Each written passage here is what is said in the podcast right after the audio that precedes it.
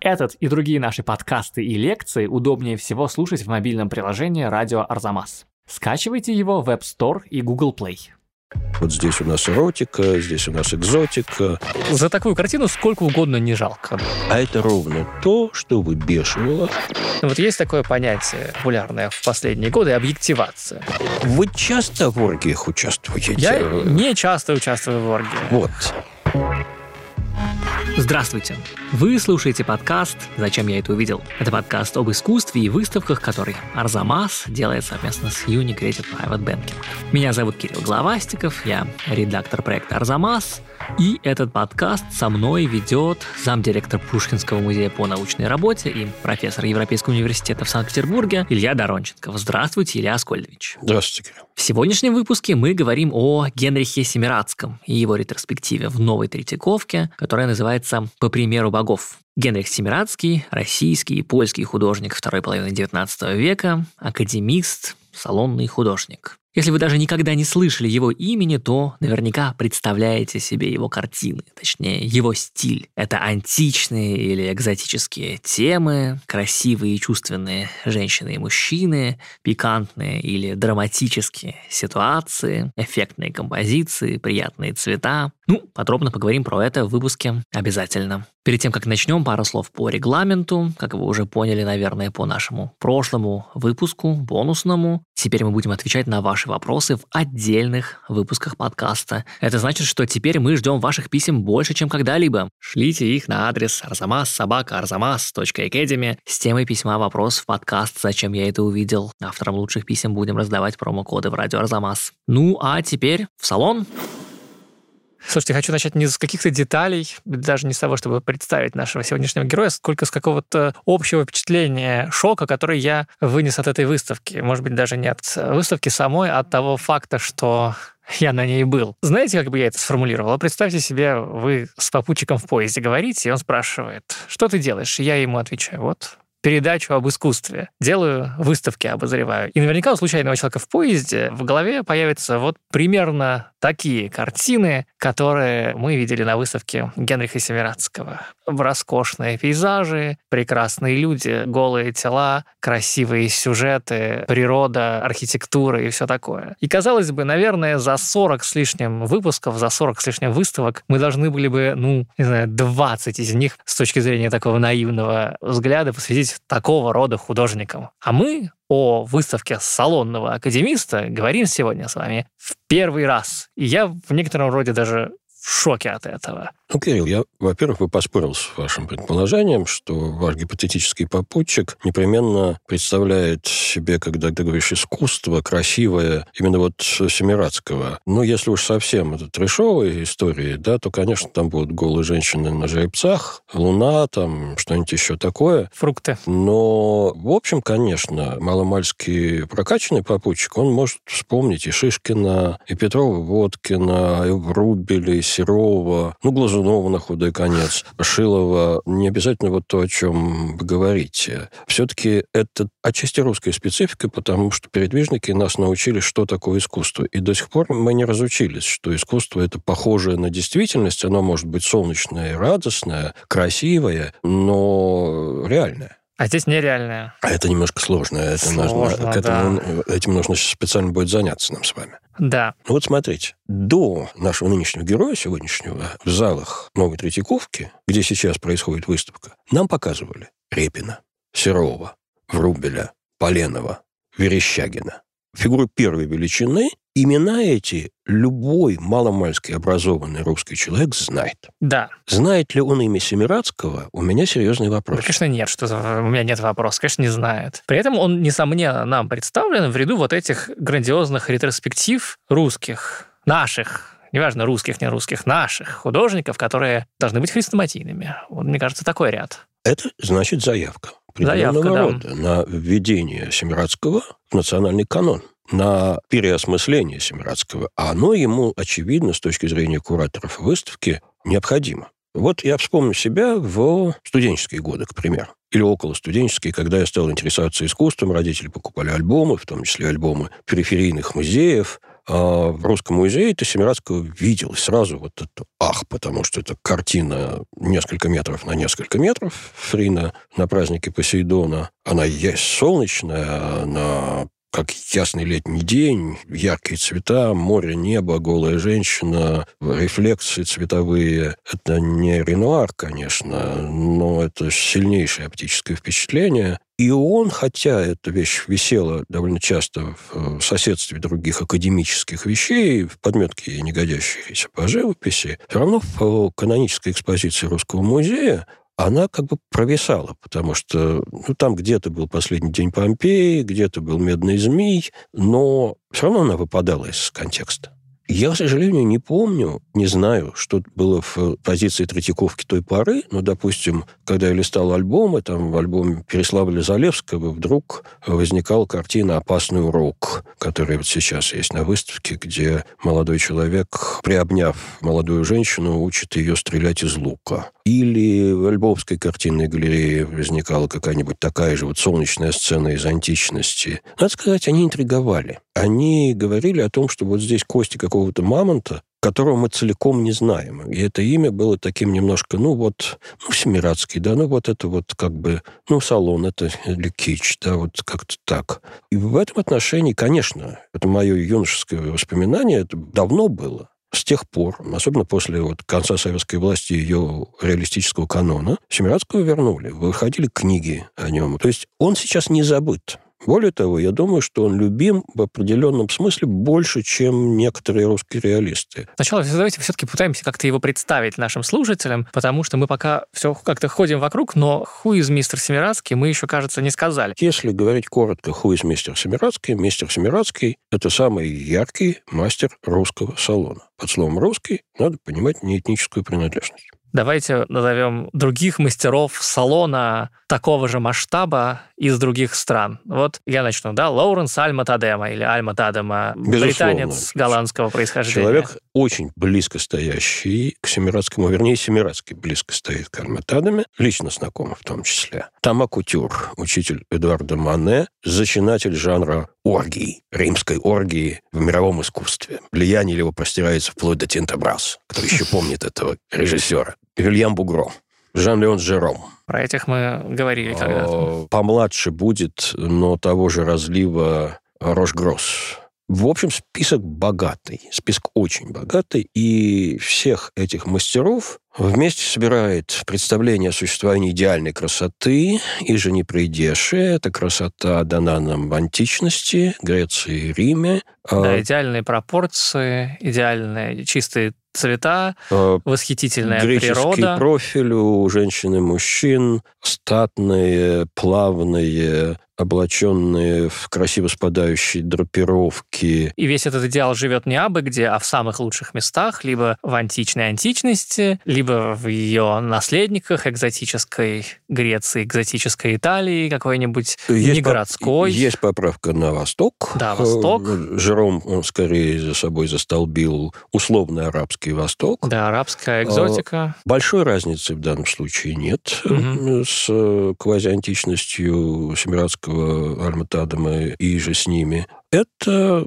искусство идеализирующее, искусство которое, с другой стороны, вырабатывает такой изобразительный язык, который стремится убедить зрителя в абсолютной правдоподобности происходящего. Да, и при этом сохранить благородные позы и выражение лиц персонажей. Это идеализация эпохи реализма когда спросом уже пользуются, ну, спросом всегда пользовались произведения, обманывающие наши чувства. Привет птицам, которые клюют нарисованный виноград в истории Плиния старшего, да? Это иллюзия до неотличимости, это стержень миметической концепции искусства, которая живет с определенными перерывами, начиная от античности, кончая XIX веком. Я очень хорошо, наверное, понимаю, что вы имеете в виду, когда говорите идеализация эпохи реализма. У меня такая ассоциация, вот если сейчас, особенно прямо сейчас, допустим, даже да, вот в начале 20-х годов, посмотреть на всякие западные сериалы, которые Голливуд снимает, сейчас очень много всего пытаются снять по реальным событиям события. Вот какой-нибудь капиталист из э, Силиконовой долины провел какую-нибудь аферу, и через год уже про него сняли сериал. И ты смотришь на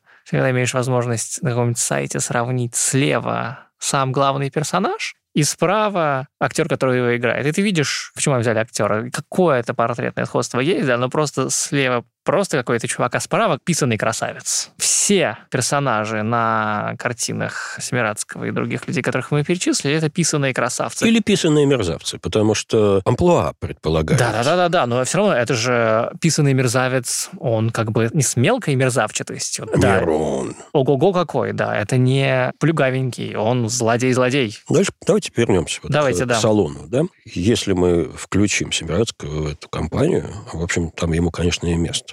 На поверхности это искусство идеала.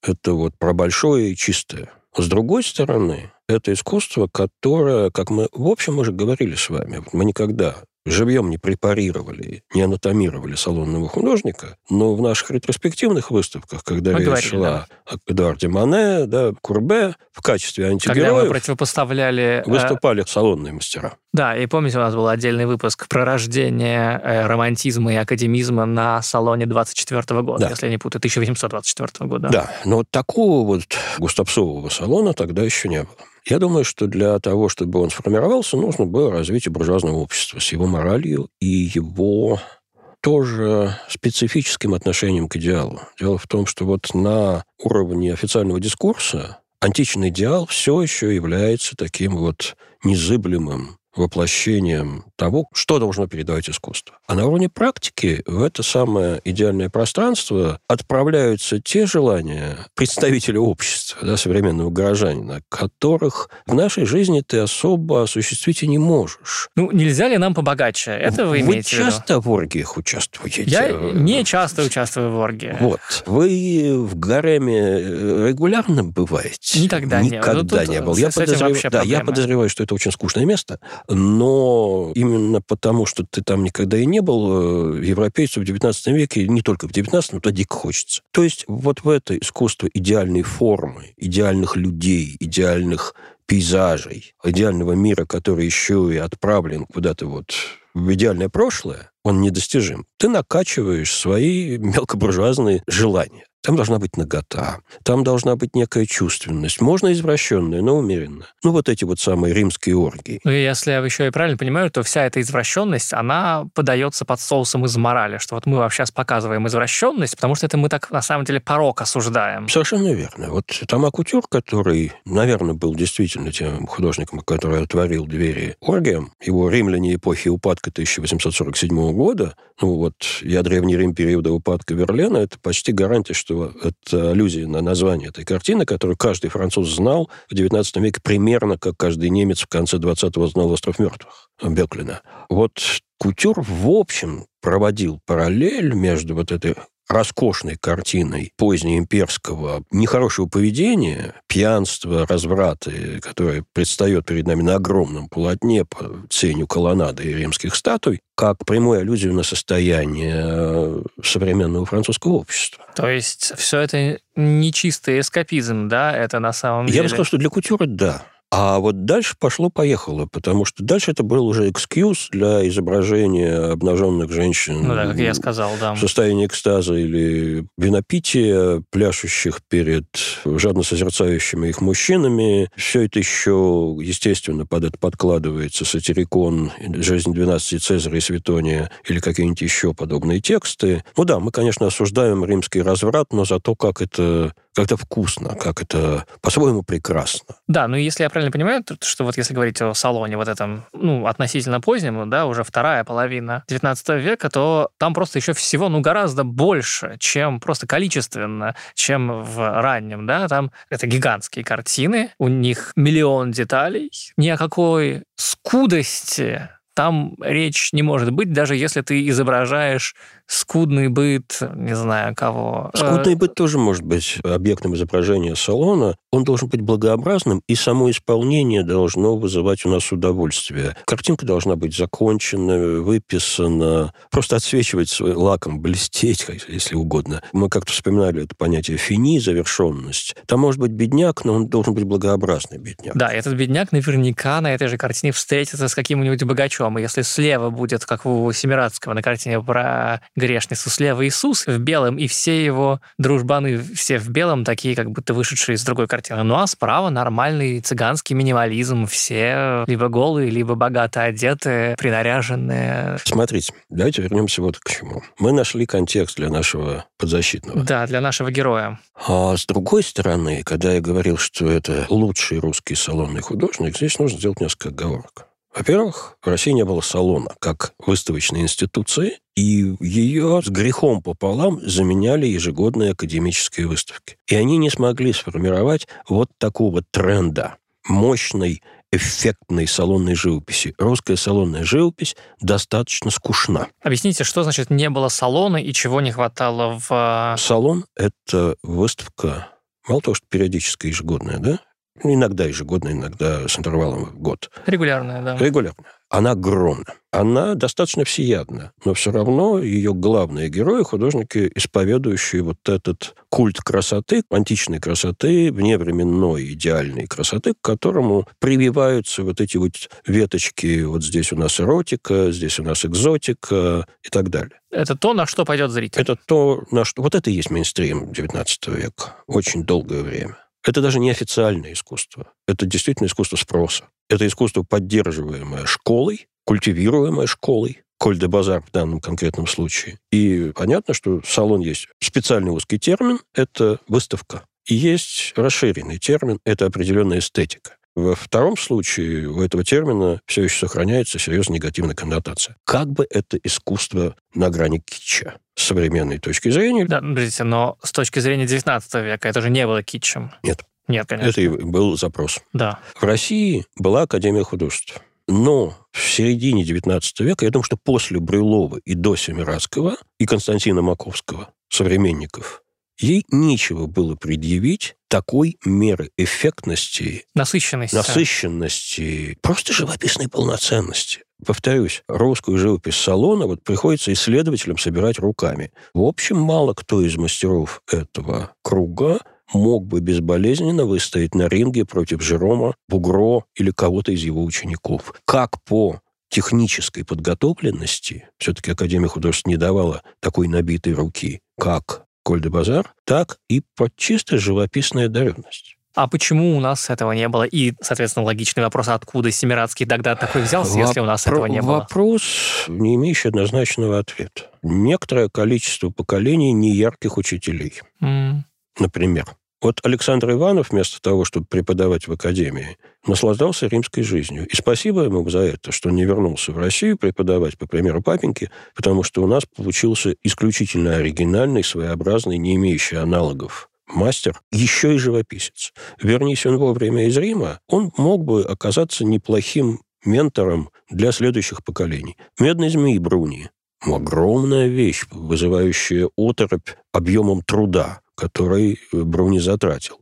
Но произвести впечатление от добрый папаша к чему в обаянии умного Ваню держать, да, в обаянии эта вещь держать не может как, наверное, держали римляне периода упадка кутюра. На мой вкус, живопись довольно скучная, но, очевидно, для молодого поколения французских живописцев некое откровение. Ну да, Бруни в Русском музее производит впечатление размером, но, пожалуй, что и только и им. только. Это не последний день Помпеева. Да, и вот мне кажется, что несколько поколений отрицательного отбора в рамках Академии оно тоже произвело этот эффект. То есть на теоретическом уровне все должны были бы писать как Семирадский, да? А на практике, ну, не шмогла. Только он. Почему он такой? А, не знаю. Может, потому что поляк. Вот это плохое объяснение от этноса, да? В смысле, европеец? Европеец. Но таким он становится очень рано. Поговорим о том, как Семирадский начинал, тем более, что у нас под это дело есть специальная микрорубрика, микрорубрика, которую мы делаем с Unicredit Private Banking вместе. Это микрорубрика о деньгах и о тех людях, о меценатах, о спонсорах, о покупателях и заказчиках, которые, собственно, помогали художникам эти самые деньги получить, особенно в то время, когда художнику они были особенно-особенно нужны. Интересно, я почитал какие-то, полистал письма Семирадского родным, которые приведены в каталоге выставки, и видно было, насколько деньги ему нужны нужны. Это не письма нуждающегося человека, совсем нет. Но видно, насколько деньги все время там в фокусе внимания. Вот он пишет, что он приходит в публичную библиотеку. Почему ему нравится публичная библиотека? Потому что там бесплатно можно получить книги, которые стоят сотни рублей. Такой ракурс, да? Или он говорит, вот я был там-то и видел там столик, украшенный так, что цена этого столика миллион рублей. Это просто такой, ну, лейтмотив существования. Он описывает, сколько денег надо было заплатить при вступлении в академию.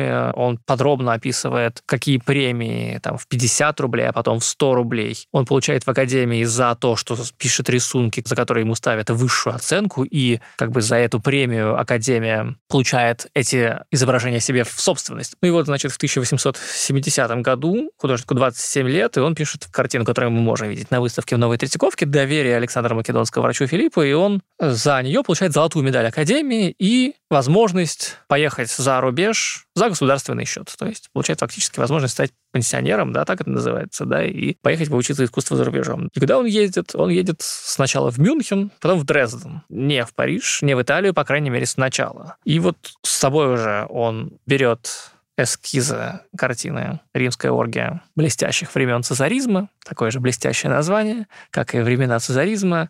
И в 1972 году она выставляется в Мюнхене, потом доставляется в Петербург, и там ее приобретает Академия за 2000 рублей, так, чтобы перепродать потом великому князю Александру Александровичу, то есть будущему императору, да. И вот, насколько я понимаю, с Академией, с императором Александром Третьим было связано дальнейшее благополучие Семирадского. Эти первые деньги решили какие-то его финансовые проблемы, а дальше, на следующий год, в 73 году, он едет в Италию, смотрит Неаполь, потом остается в Риме, но еще в Мюнхене. У него заказывают новую картину, ему заказывает великий князь Владимир Александрович. Это картина «Грешница», которая тоже есть на выставке на сюжет поэма Алексея Константиновича Толстого. Значит, о, это апокрифический сюжет, не из Писания, о том, как грешница преобразилась и духовно изменилась, встретившись с Христом. И вот эта картина, когда в 1973 году она достигает Петербурга, она пользуется большим успехом у публики, и Александр III покупает ее за 10 тысяч рублей. И ведь, насколько я понимаю, тут это как раз место для скандала, потому что в том же самом году другой знаменитый экспонат — это «Бурлаки на Волге» Репина. И вот в этом соревновании грешницы и Бурлаков Семирадский четко выходит победителем, он получает больше денег, картину покупает император, и будто бы они перестают, если раньше хоть как-то хорошо друг, друг к другу относились, теперь Семирадский становится таким жупелом для передвижников и их критиков. Ну, слушайте, не забудьте, что Бурлаков купил великий князь Владимир, так что... Гораздо дешевле. Гораздо дешевле. Ну, соревновательность, давайте назовем это так, в художественном мире никто не отменял. Как и скорбь благи ближнего, как говорил покойный Сергей Львович Глербах по такому поводу. Шаденфройда. Но я думаю, что Семирадский закономерно коммерческий художник. Вот ведь какая штука. Это Нестеров, которого мы вспоминали в таком же сегменте подкаста по поводу того, сколько сотен рублей заплатил ему Третьяков, как-то говорил, что успех в публике – это разве не срам для художника? Две стороны художнического этоса. Один из них такой вот бессребнический. Искусство не товар, как говорит Нестеров. Правда, он не отказывался от денег, конечно, и даже от весьма неплохих. Все-таки он работал и на царский дом, расписывая храмы. Но в паблике, что называется, он транслирует вот эту идею.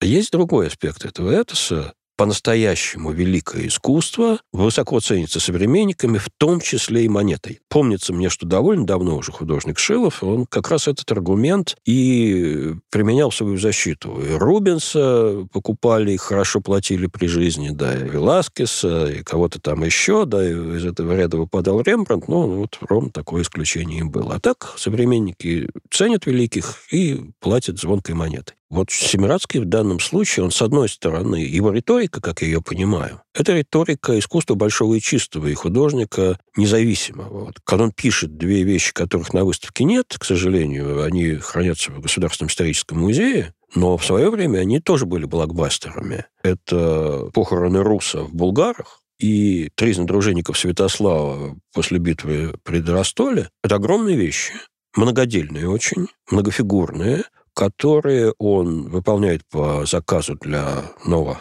основанного исторического музея. И в переписке с графом Уваровым он отстаивает свою художническую позицию, потому что граф требует, чтобы все было как в письменных источниках, благо они там есть, там есть и арабский хронист, и Лев Диакон византийский. А Семирадский, не отказываясь выполнять заказ, тем не менее сопротивляется вот этому буквализму. И риторика его – это риторика независимого художника, который преследует прежде всего эстетические задачи, который имеет право на вымысел. И таким образом он, например, вставляет в картину «Похороны Руса» слепого сказителя, русского рапсода, который, конечно, тебе и слепой Гомер, и слепой Осиан, и слепой Кобзарь украинский. Это такая вот странная, смешанная фигура, но я сейчас говорю о риторике, которую он применяет. Это риторика большого и чистого. Сам заказ 30 тысяч по исполнению 5000 задатка. То есть вы хотите сказать, что после того, как вы посмотрите на эту картину, ни о каких цифрах вы вообще-то как бы и думать-то уже не, не должны. должны. Не да? должны. Потому что, ну, как бы за такую картину сколько угодно не жалко, да? Вот примерно так. И, в общем, современники платили. То есть ценность этой картины настолько самоочевидна, что, э, ну, конечно, да, почему как, бы и нет. Как говорил один литературный персонаж, я думаю, торг здесь неуместен. Это была наша микрорубрика о меценатах, спонсорах и художниках, которую мы делаем совместно с Unicredit Private Banking.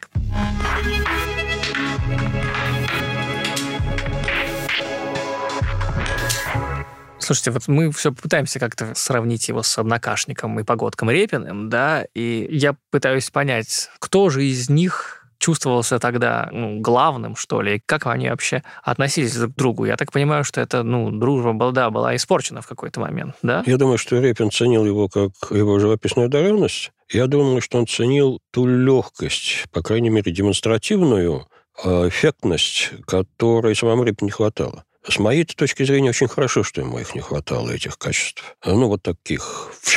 Ты смотришь на Семирадского, и ты, в общем, думаешь, ну, здорово же. Ну вот, эффектно же. И, наверное, легко. Понятно, что это труд. Но эффект... Потом Семирадский компонует очень эффектно. Это такой нечастый дар живописца, в нашем Отечестве особенно, здорово выстроенная композиция, не только как сочетание фигурок на плоскости, как на шахматной доске, а вот как э, та самая оргия эпохи блестящих, блестящих времен. времен, да, где композиция-то строится на темных и светлых массах, освещенных затененных пространствах, на вот этой S-образной линии освещенных женских полуобнаженных фигур, различных потоках ночного света. Ну, в общем, там здорово сделано-то. Мало кто среди наших соотечественников мог вот так выстроить композицию. Илья Ефимович, по-моему, еще нет. Сравните вот эту вещь, например, с композицией Садко. Ну, композиция Садко – это просто, мама дорогая. Тяжелая, свинченная шурупами конструкция. Но при этом как бы соратники Репина Семирадского не выносили, насколько я понимаю. Стасов сделал из Семирадского жупил, действительно. Ну, да. Стасов из кого только жупил не делал, но действительно действительно Семирадский воплощал в себе все, что отвращало русскую демократическую интеллигенцию. Он был бездумный, наверное. Он был космополит. Он не думал о благе народа. Он изображал некую абстрактную красоту. В нем был силен элемент чувственности, либо вот чувственности краски, которая доставляет тебе ну, почти физическое удовольствие, чувственности сексуальной. Вот голая Фрина стоит, а вот как-то целуются так мужчина и женщина под статуей Амура и Психеи, по примеру богов, картина, давшая название выставки. Ну вот хорошо бы целовались парубок и девчин. Семирадский же, у него тоже есть эти вещи. Вот такой украинский жанр, живописная Украина, Украина, хаты, босоногие красавицы, казаки. Вполне почтенный такой колониальный жанр живописи XIX века в России. Мог зайти и туда, потому что он тоже дает возможность изобразить солнце, свет, падающий сквозь листву, голубое небо, золотое поле. У него бы это очень хорошо получилось, и тем более, что это он знал, он сам оттуда. Но вот эти вот все качества он предпочитает переселить в Италию. Вот как Гоголь, когда он жил в Риме и писал «Мертвые души», он где-то в письме пишет, ну, вот у меня под окнами ходят козы и скульпторы, и вообще Рим — это Миргород. Он идеализирует. А это ровно то, что выбешивало русского демократического критика и художника-реалиста. Слушайте, ну вот давайте поговорим про эти эмоции, которые я словил, ходя по выставке в Новой Третьяковке. Как-то попытаюсь сейчас их передать, а вы скажете, есть в этом что-то или нет. Потому что, ну вот, да, с одной стороны, картины часто очень большие, от больших до огромных. На них много чего происходит. Это там люди, в основном это редко пейзажи, да. И раз есть какие-то люди, значит, они чем-то заняты, значит, есть какой-то сюжет. Каких-то отношениях они находятся. Значит, есть какой-то конфликт. И действительно, конфликт есть. Вот человек выбирает, что ему купить, женщину или вазу. Картина с великим названием «Трудный выбор» в скобочках «женщину или вазу» в падеже прямо, да. А, музей Фаберже, Санкт-Петербург. Что еще там? Ну, многочисленные оргии, понятное дело, да. Оргии тоже как бы ну, сильные чувства. Ну, вот грешница встречается с Христом. Тоже момент, поменявший ее жизнь, как мы знаем, значит, по этой картине и А.К. Толстому. Вот Александр Македонский. Вроде бы он умирает и может умереть, а на самом деле он вылечивается. И то же самое происходит с его врачом. Он и, и жутко рискует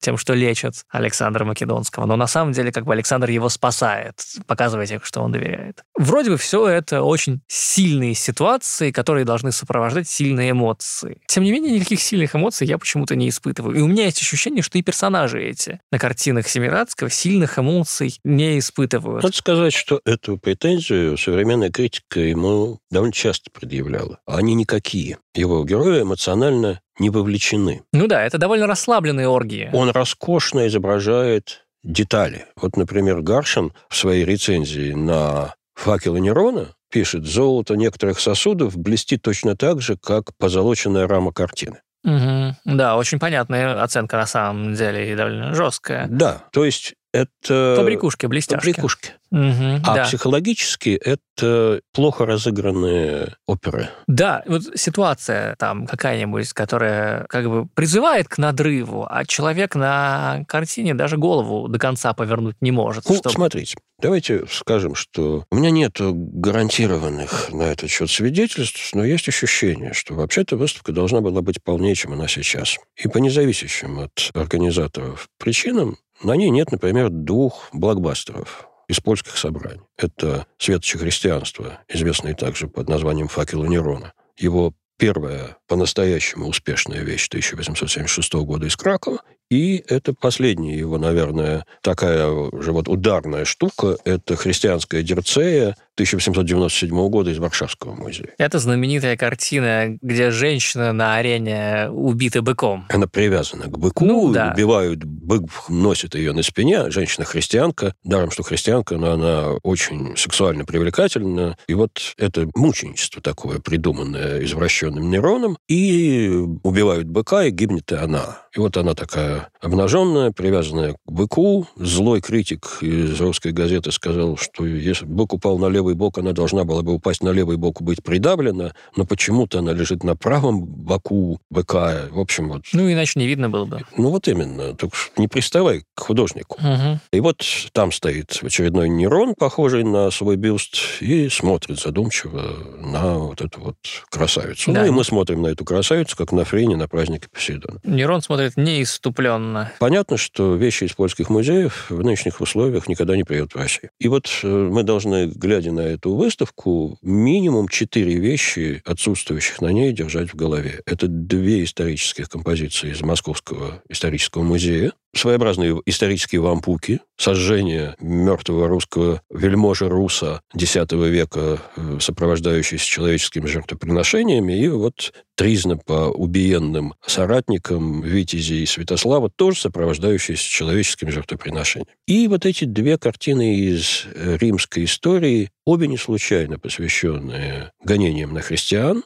и извращенным мучениям, которым Нерон якобы подвергал христиан. С эротическим подтекстом. С эротическим подтекстом. Где-то с эротическим, где-то нет. Наиболее характерная вещь, очевидно, это факелы Нерона или светочи христианства. Название как бы исторически двойное. В разных странах под разным названием выставлявшееся. Это момент, когда сгрудившаяся на террасе дворца Нерона, Золотого дома, римская публика патриции. Сам Нерон, возлежащий на ложе, созерцают приготовление к жуткой казни христиан. Христиане помещены в такие плетеные корзины, просмоленные на высоких шестах. И вот к первому из них уже тянется палач с пылающим факелом. Он сейчас их подожжет, они запылают, и вот зритель должен переживать трепет, мурашки должны идти по коже, когда он смотрит на вот это вот все. И, как полагается, различные реакции толпы сенаторов и знатных римлянок, участвующих в этом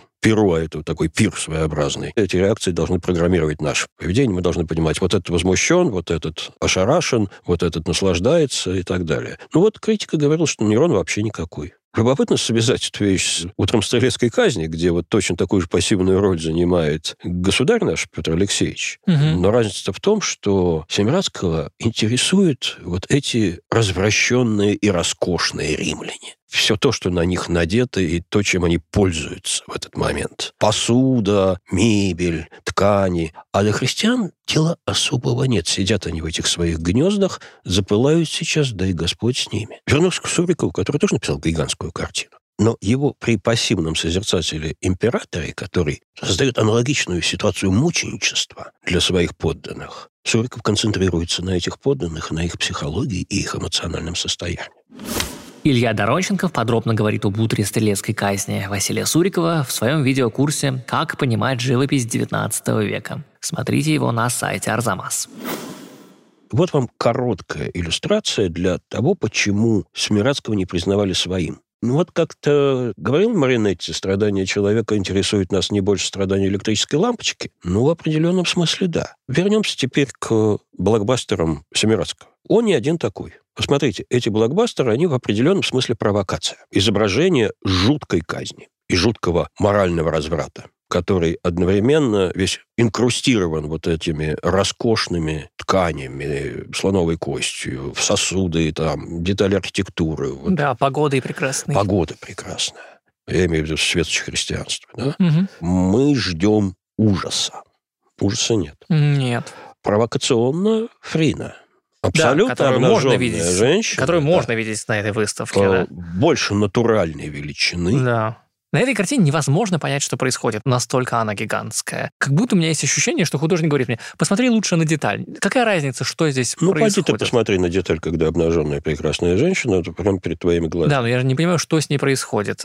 Надо очень далеко отойти, чтобы... Посмотрим на Дерцею. Да? Это тоже провокационная вещь. Да? Это кровь быка, это привязанная к нему прекрасная женщина, это вот эти вот развращенные римляне, которые получают удовольствие не от совокупления с этой женщиной, а от ее жуткой извращенной смерти. Мне сейчас важно подчеркнуть, что вот эти вещи так или иначе огромные и провокационные. Отдельный вопрос о том, что они на самом деле, конечно, не столько картины, сколько застывшие кинематографические произведения. В общем, не один раз уже было сказано, я целиком с этим согласен, что пеплом вырастает не из Семирадского, но из той же тенденции, из Жерома, из подобного рода изображений, из Рожгросса и прочего. То есть живопись такого рода удовлетворяет запрос на мелодраматический костюмный фильм из римской древности задолго до того, как технологии позволили такой фильм осуществить. Но мне вот что в голову приходит. Вещи, подобные Фрине, факелам Нерона и Дерцея, не каждый купит.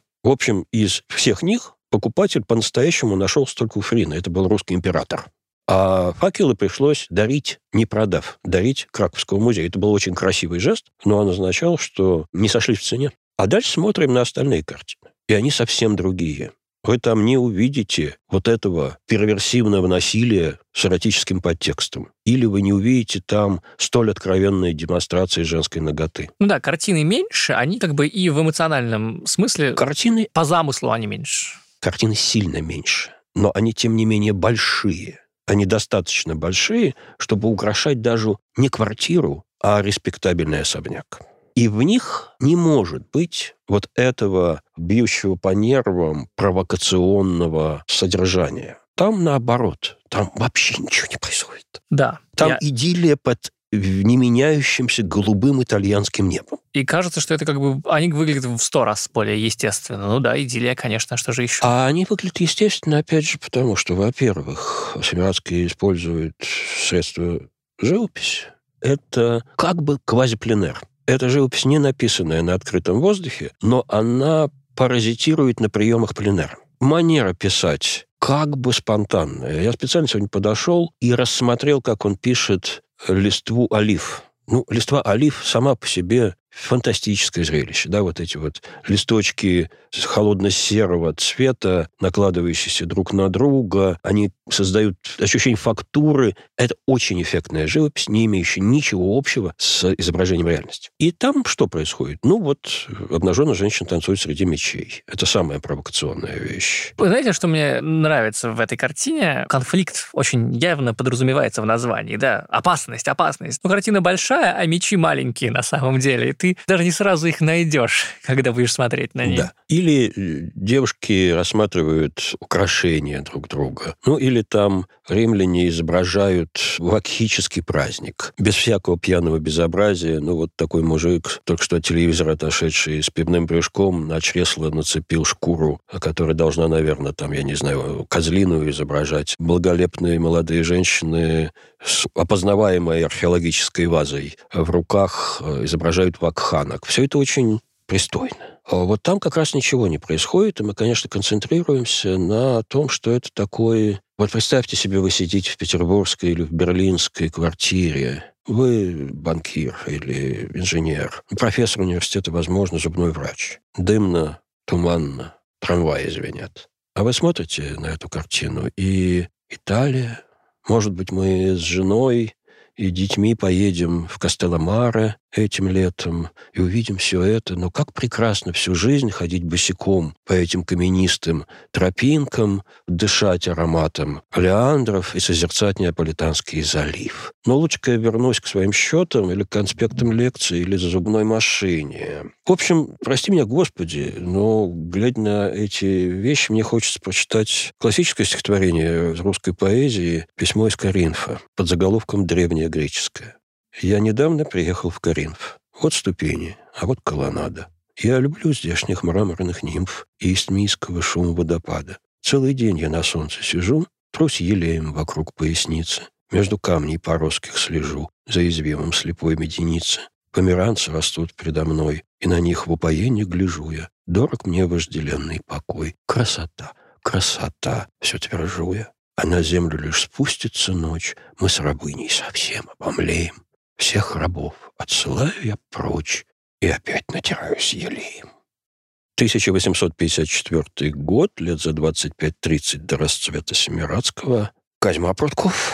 Это, конечно, торпеда в Николая Щербину, антологического русского поэта, и есть прямые попадания в его стихи в этой пародии. Но это одновременная пародия вот на тот зомби-классицизм XIX века, великолепным представителем которого, матерым представителем которого является Генрих Ипполит Семирадский. Да, вот я думаю про эти картины, понимаю, что кинематограф не мог не быть изобретен, и он тут уже предвосхищен на самом деле, потому что особенно если брать самые главные, самые большие картины Семирадского, ну, кинематограф развернут же во времени, а картина, она развернута в пространстве, и как бы мгновенная, да, но понятное дело, что ты столько времени должен потратить на ее разглядывание, и она настолько большая, а ты такой маленький в ее присутствии, что на самом деле и картины Семирадского тоже развернуты во времени, оказывается, что ну, ты просто долго ее смотришь и на самом деле не можешь постичь ее одномоментно, да? Ты... Ну, в общем, это нормальное свойство любой повествовательной картины. Угу, да. Пока не пришли импрессионисты. Да, так и есть, да. И это интересно, кстати, опять же, про повествовательность, про то, есть ли она здесь. Я уже несколько раз мы за этот подкаст пытались поднять эту тему, и я сам уже говорил, да, что мне кажется, что повествовательность, конфликтность, ее сюжетность, она мнимая, да, и что побрякушки, про которые мы с вами говорили, говорили, да, они, ну, важнее, потому что вы цитировали восхитительный отзыв Гаршина, когда разница между картиной и рамой не так принципиально оказывается. Блеск золота, да, да. как блеск рам. Да, и вы знаете, я что-то не могу отделаться от, не знаю, то ли это страшная ирония, то ли это, наоборот, чрезвычайно, может быть, он, наоборот, был очень умный и все понимающий человек, да, но вот эта картина, которую мы уже упоминали, которая, на самом деле, может быть, чуть ли не лучшая вещь на выставке, которая называется «Трудный выбор», в скобочках «женщину или вазу, да, ну, вот есть такое понятие популярное в последние годы – объективация. Вот если надо его объяснить коротко, вот-вот картина. Вот оно. А лучше идеально, не объяснишь. Идеально, Иде... Она должна быть в словаре. Вот есть, значит, совершенно идеальная иллюстрация и в виде картины, и в виде ее заглавия. Тоже просто совершенно идеально сделано. Ну, мы много рассказали, теперь я просто поясню, что там, значит, человек выбирает, что ему купить, прекрасную вазу или прекрасную рабыню. Значит, античный человек, значит, да? Ну, очевидно, римский патриций. Патриций, да. Напоминающий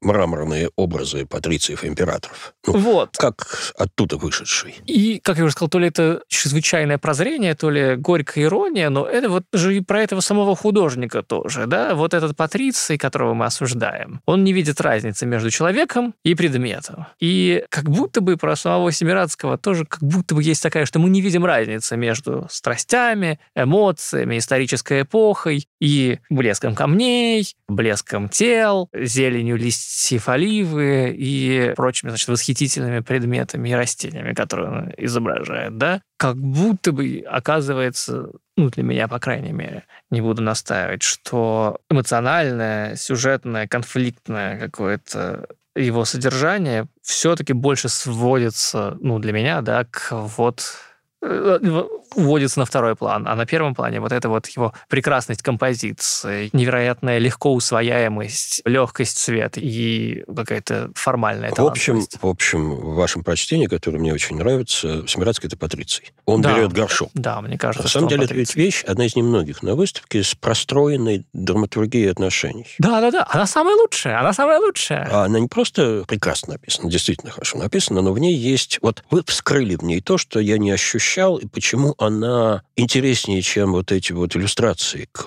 идеальной итальянской слэш-римской жизни – там же не просто этот пожилой римский дядька, который схватился за вазу, и мы чувствуем, что он предпочтет ее. Угу. А ваза, кстати, тоже сама по себе уникальная. И хочется сказать, бери, бери, потому что в музеях таких нет. Вот на страничке блогерки Софьи Багдасаровой коллективными усилиями выяснили, что низ у нее вроде как китайский, верх – это вообще индийская резьба по камню, а ручки какие-то псевдо-дальневосточные саламандры, которых нет ни в одной традиции. Ну, напечатано на 3D-принтере, не иначе. Ну, видимо. А справа же стоит еще юноша, который завороженно глядит на ту часть женской ноготы, которую циничный, очевидно, скиф-продавец или какой-то варвар. Вот он так не то отодвигает, не то задвигает занавесочку, чтобы эту самую ноготу, видимо, уже прикрыть, потому что, скорее всего, в пользу вазу будет решено. Ну да, юноша выбрал бы не вазу. Юноша выбрал бы не вазу. И тут и молодость, и старость, и живое, и неживое. Две красоты. Здесь довольно большой простор для спекуляций, которые, я уверен, современники с удовольствием предавались, особенно те современники, которые... Ведь были и такие, которые Семирадского возносили. Русская правая, монархическая критика очень Семирадского почитала именно вот за то, что он возвращает искусство к единственно положенной ему цели, к прекрасному, вечному, эстетическому. Знаете, что мне кажется интересным? Чего я совершенно не ожидал? Сколько всяких разных контекстов и сколько всяких тем интересных мы с вами обсудим применительно к этому, ну, богатому, но довольно стерильному художнику. Вот это, кажется, для меня какой-то главный плюс. На Сибиратского смотреть приятно, но быстро, да? Он не цепляет за глаз так, как тот же самый, не знаю, Репин, да, и можно быстро обойти эту выставку. Но, как видите, думать про нее можно долго. Ну, наверное, это и есть главный результат наших с вами походов на Семирадского. Пища для глаза оказалась пищей для ума.